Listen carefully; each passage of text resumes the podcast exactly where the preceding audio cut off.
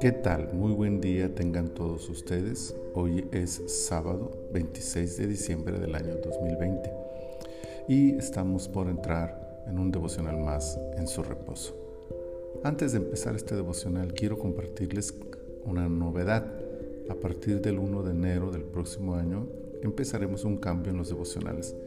Estaré haciendo un devocional por cada capítulo de la, Biblia hasta completar el total de ella.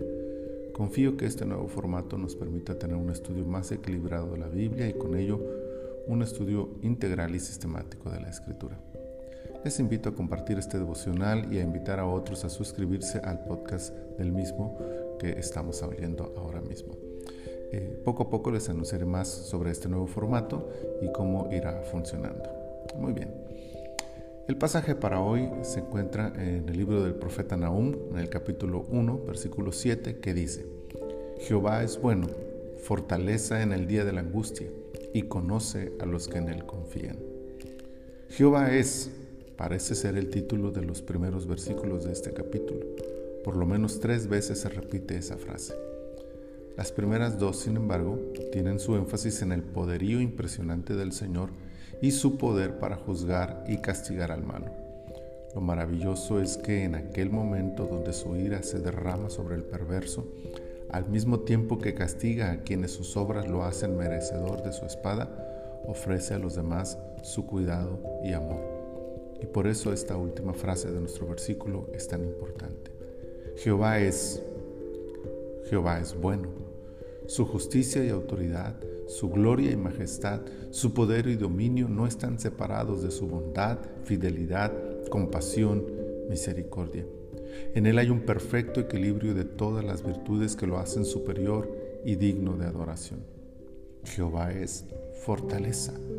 El concepto de fortaleza es bélico. Tiene el sentido de protección, refugio y seguridad. La fortaleza es el lugar más resguardado y seguro de una ciudad. Y eso es Dios en el momento de mayor apremio del hombre.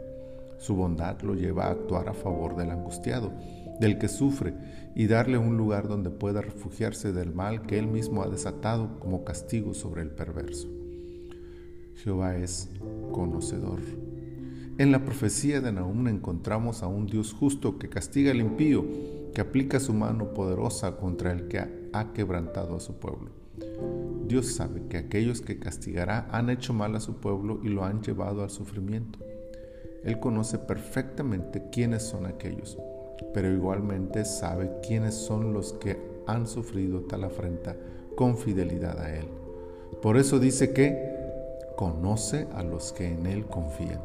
Y con eso encausa todo el versículo.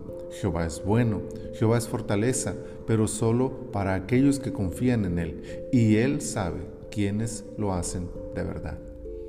Que nuestra confianza en Él crezca, seguros de que a quienes en Él confían les garantiza bondad y fortaleza mientras aplica su justicia a todos los demás.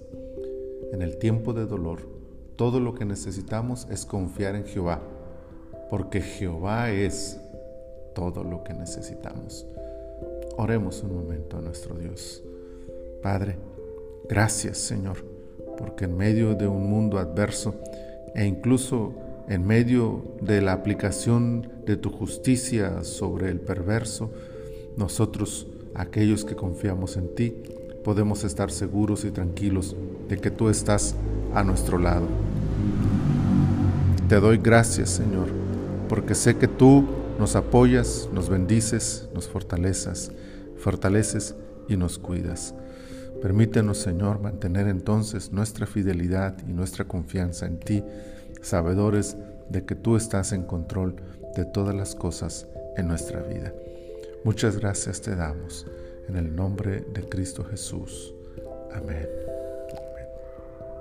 El Señor les bendiga abundantemente y seguimos confiando en las misericordias del Señor para este y todos los días que Él nos conceda. Bendiciones.